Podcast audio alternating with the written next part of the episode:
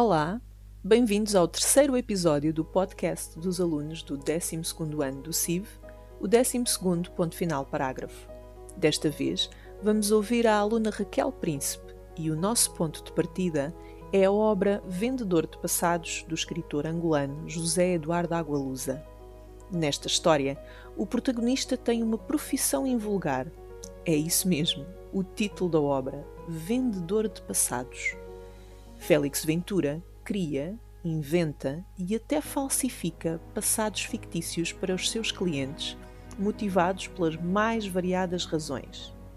Desde a simples vontade de querer esquecer o passado, ao alibi para cometer um crime, passando ainda pelo desejo de ascensão social e política, ou pelo contrário, pelo desejo de fuga da vida pública e amplamente escrutinada de um político.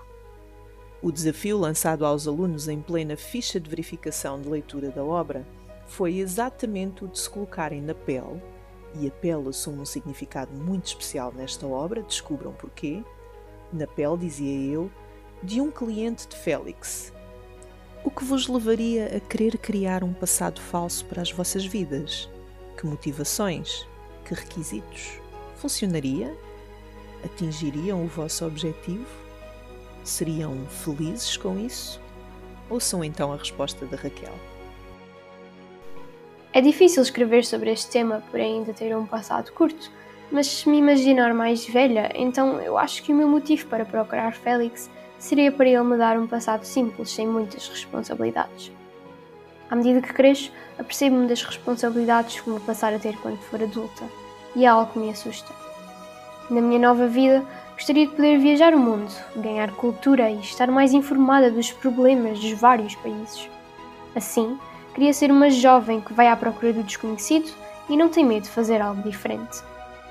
No meu passado, a minha infância seria vivida no campo. Teria um cavalo, muitos livros, aulas de piano e violino e aprenderia quatro línguas: português, inglês, francês e mandarim.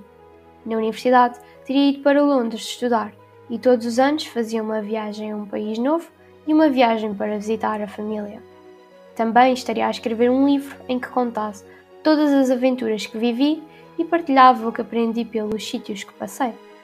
Teria criado um blog em que diria os problemas que os países estão a passar, mas não dão importância, como a fome ou o ambiente. E o resto é história. Acho que se Félix me criasse esse passado, seria bom demais para ser verdade e nós todos sabemos que o perfeito não dura para sempre. Por isso, sim, acho que este passado me abriria mais os olhos e ficaria com uma imagem diferente sobre o mundo ao meu redor. No entanto, eu acabaria sempre por sucumbir à minha vida. Por mais que tentemos inventar algo do qual não vivemos, arranjamos justificações para tentar convencer os outros e a nós mesmos. É errado fazer isso. Estamos a omitir aquilo que somos e, por mais sombrio que um passado possa ser, ele molda-nos para sermos quem somos e não devíamos abafar isso com outro supostamente melhor. Bem interessante esta reflexão da Raquel, não acham? E reparem como conseguiu ser criativa em pleno momento de avaliação, sob stress e com o tempo contado. Está de parabéns. Até para a semana!